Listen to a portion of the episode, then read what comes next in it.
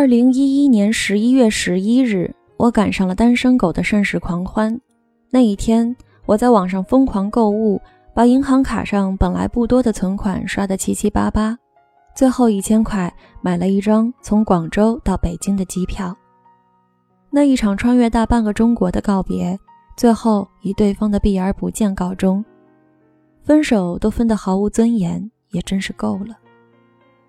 身无分文的我刷爆了信用卡，最后只能天天喝白粥，半个月狂瘦十斤。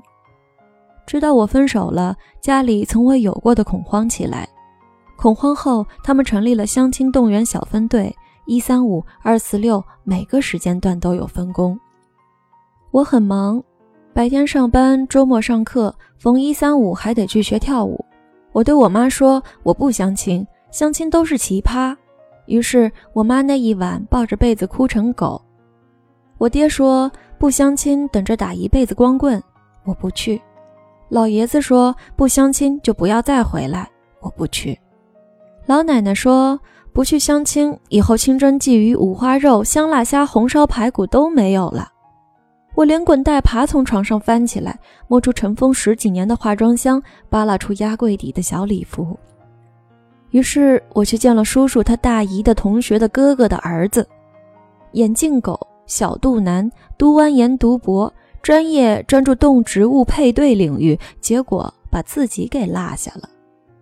他在饭桌滔滔不绝给我普及了一下北极地企鹅配对经历，然后决定带我去看一场他心往已久的电影。我不争气的在影院睡着了。回城，樱花树下，月光皎洁。博士还想浪漫抒情，我迫不及待地和他道别，然后就没有了然后。我在家睡大觉，我妈说：“博士有什么不好？你一个三流大学。”我爹说：“博士有什么不好？你一个一二零的胖子。”我家老爷子说：“博士有什么不好？有钱又有前途。”我家老奶奶说。博士有什么不好？鱼香肉丝、榴莲包鸡、啤酒鸭、酱黄瓜，你都不要吃了。我连滚带爬从床上爬起来，想了想，又趴下继续睡。其实没什么不好，但是我只钟爱和人讨论今晚是吃小龙虾还是香辣蟹，而不喜欢地企鹅配对。后来，我以屡战屡败的状态，渐渐在相亲圈里臭名昭著。就在破罐子破摔的时候，我认识了夏晨九。他迟到了半个钟头，穿着球衣，挥汗如雨地跑过来，像一阵风。食客纷纷侧目，他妈脸都绿了，狠狠地在桌子底下踹他。我穿着小碎花的连衣裙，低头慢慢喝饮料，憋着笑。后来的对白就变成了家长的各种介绍，双方都恨不得打印一份简历，人手一份。反正也算认识了，互相加了 QQ，每次对话内容也简单明了，在在，哦啊，然后就没有然后了，但也算聊过天。我翻了翻他的空间，半夜看球赛的，海边度假的，去骑行的，爬山的，他被晒成麦子色，笑得阳光灿烂。我终于不排斥相亲了。直到半个月后，夏晨九终于给我发了一条超过十个字的讯息：“李小爱吗？有空吗？要不要一起去街上喝一杯？”他点了薄荷柠檬，我点了芒果冰。他愁眉苦脸，喝到最后，他说：“你喜欢相亲吗？”我好笑的看着他，不太。他舒了口气，原来他妈让他在继续相亲和好好谈恋爱之间做个了断。他选择了让我做他的挡箭牌。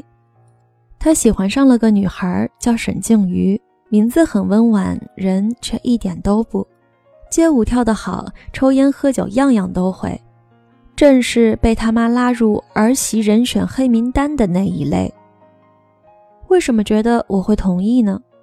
因为你面善呢，因为你也不喜欢相亲啊。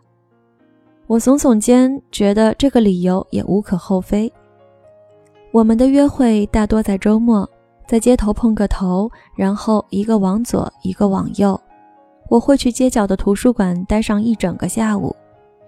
叫沈静瑜的小姑娘，我见过一次。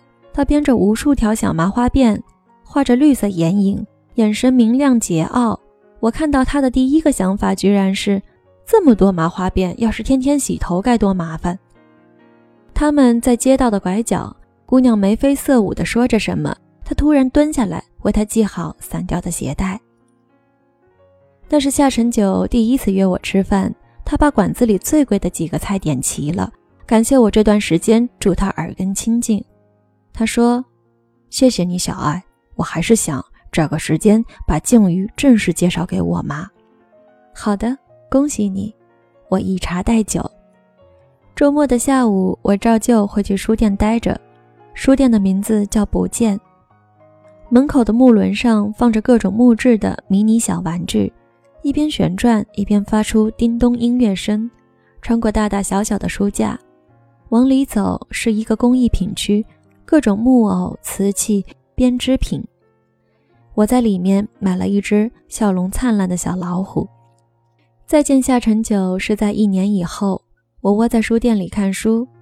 书里面说到四时的情趣：春天是破晓的时候最好，夏天是夜里最好，秋天是傍晚最好，冬天是早晨最好。那本书我找了好久，正欣喜。有人从书架旁探个头，你果然在呀！我吓了一大跳，瞪大眼睛。你怎么知道我在这里？声音在安静的书店里显得尤其大。我拉他去一旁的咖啡馆。以前有几次我和你走了相同的方向，发现你都会到这个书店来。今天刚好经过，进来看看。你果然在。夏晨九笑着。他穿笔挺的西装，和初见时一身囚服的毛头小伙大不相同。我们像熟识的朋友一样喝着咖啡聊着天，然后在黄昏里告别。夏晨九喜欢过的那个小姑娘，后来爱上了狂放不羁的自由的大叔。他和大叔来了一场说走就走的旅行，两个人的旅行当然带不上下沉九。后来他也辞了职。循着沈静瑜走过的路线去旅行，算是一场告别的仪式。我和夏晨九偶尔联络，渐渐熟络起来。这些也是在他断断续续的讲述中拼凑出来的情节。那个女孩是他长久喜欢过的人，但他永远若即若离，最后他只能放弃。转眼到二零一三年的双十一，加班到十点，我在空间里写：十点了。王子还没出现，谁来陪灰姑娘跳支舞？李小爱，去喝一杯吗？是夏晨九的信息，我心里竟有点小雀跃。他点了薄荷柠檬，我点了芒果冰。到零点，街上还有人提着玫瑰花经过，他跑过去，又跑回来，理直气壮：“忘带钱了，快借我二十块钱。”于是。这个光棍节，夏晨九借我二十块钱买了两只蔫掉的玫瑰送我，又借了五十块去买单。回去的路上，我闻闻手里的玫瑰，忍不住嘴角上扬。到十字路，他说：“李小爱，要不你做我女朋友吧？”我说：“好。”是不是都会这样？对于不喜欢的人，古怪冰冷，半天不回应；对于喜欢的人，什么？都想迫不及待地说好，来不及矜持。大概没想到我会这么爽快。夏晨九呆了呆，然后笑着摸摸我的头。父母欢天喜地，有一种滞销产品终于脱手的雀跃。我们在同一座城市，双方家境相当，恋爱很顺利。我喜欢这样的小日子，可以第一时间与他分享我做的甜点，可以有人牵着手去看电影。可以有人说晚安，冬天的时候可以心安理得的把手塞在他的脖子下。有一天我问：“你喜欢我什么呢？”夏晨九想了想，嗯，我也不知道呢。也许就是你温和安静，是适合走到老的人。没有一见钟情，没有轰轰烈烈，我们小心翼翼地握住手中的温暖。我们对过往。只字不提。二零一四年，我又看到了那个涂着绿色眼影的姑娘，她的眼神依然明亮桀骜。他在街道对面挥着手臂，大声喊夏晨九的名字。夏晨九迟疑了一下，然后迎面走去。他离开他去周游世界，现在他又回来了。那天很晚，沈静瑜打电话给夏晨九。我甚至能听到电话那头女孩雀跃的声音。我想夏晨九应该仍然喜欢他吧。他保留着他送的手机挂饰，保留着他们拍过的照片，也能在被辜负后仍那么温柔地和他说话。我们相约去看电影，在商场，他说有事要走开一下，就匆匆跑下楼，许久不见回来。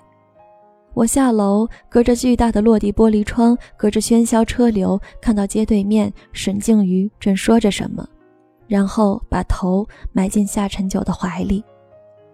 我转过头拨夏晨九的电话：“对不起，您拨打的用户正忙。”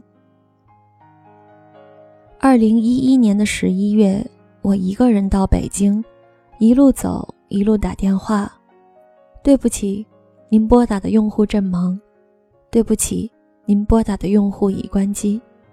我从歇斯底里里渐渐平静下来，漫无目的的走，以为走不到天亮。而我想，这一次无论如何，我也要微笑着说再见，因为这样才会显得不那么在意。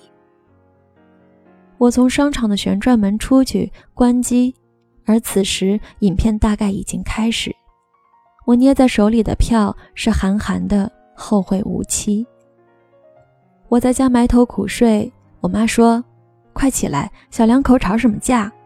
我爹说：“快起来，不能这样消极逃避。”我家老爷子说：“人家就算做错了，也要给人家一个认错的机会嘛。”我家老奶奶说：“快起来，给你做红烧肉、香辣虾、水晶肘子、糖醋排骨、剁椒鱼头。”世界突然安静了。过了许久，我从被子里探出头，看到夏晨九站在门边，抱着两桶爆米花，晃晃手里的电影票。白天错过的大片儿，晚上补上可以吗？在明暗的光影间，夏晨九凑过头来问我：“想不想知道沈静瑜对我说了什么？”我说：“不想。”他于是继续盯着屏幕，良久，他轻轻握着我的手，好像在自言自语：“过去的永远只是过去，我在意的是当下和身边人。”此时，电影正放到源泉依在门边，悠悠地说出：“喜欢就会放肆，爱却是克制。”我已经过了四十五度角仰望天空唉声叹气的年纪，但那一刻，泪流满面。梦里梦到醒不来的梦，红线里被染尽的红，所有刺激剩下疲乏的痛，在无动于衷。从背后抱你的时候。期待的却是他的面容，说来是在嘲讽，我不太懂，偏渴望你懂。是否幸福轻得太沉重，过度使用，不痒不痛，烂熟透红，空洞了的瞳孔，终于掏空，终于有始无终，得不到的永远在骚动。被偏爱的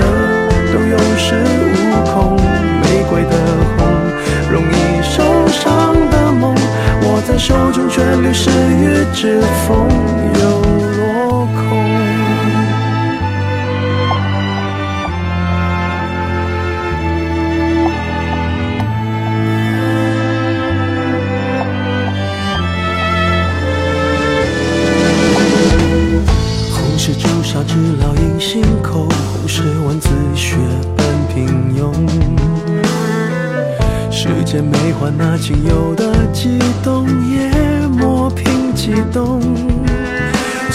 后抱你的时候，期待的却是他的面容。说来是在嘲讽，我不太懂，偏渴望你懂。是否幸福轻得太沉重？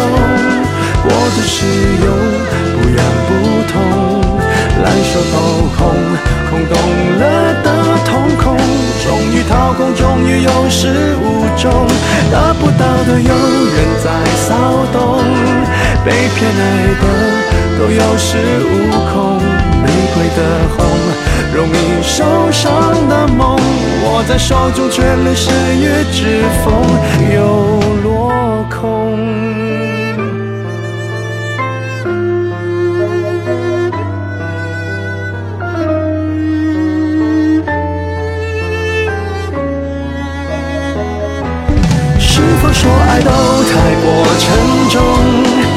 过度使用，不痒不痛，烧得火红，手心缠绕心中，终于冷冻，终于有始无终，得不到的永远在骚动，被偏爱的都有恃无恐，玫瑰的红。